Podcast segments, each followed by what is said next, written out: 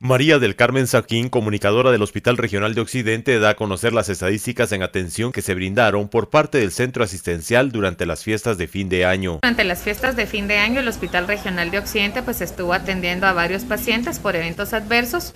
Dentro de ellos, pues en los accidentes, en las fechas eh, que ya se mencionaron, tanto de, Navidad y de Año Nuevo, estuvimos atendiendo pues un aproximado de 100 eh, personas eh, relacionadas a hechos de tránsito.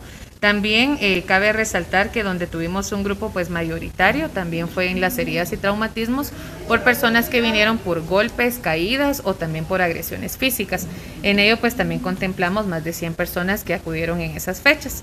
Sin embargo pues también cabe destacar que eh, del 22 al 25 de diciembre estuvimos atendiendo a 7 personas por intoxicaciones alcohólicas y luego del 30 al 1 de enero que nos llamó la atención 3 personas por herida de arma blanca. Además también mencionarles que tuvimos atención de una persona por quemaduras, pero eh, en este caso pues no fue quemadura por pirotecnia, sino que fue quemadura por agua caliente. Estas pues fueron algunas de las emergencias atendidas.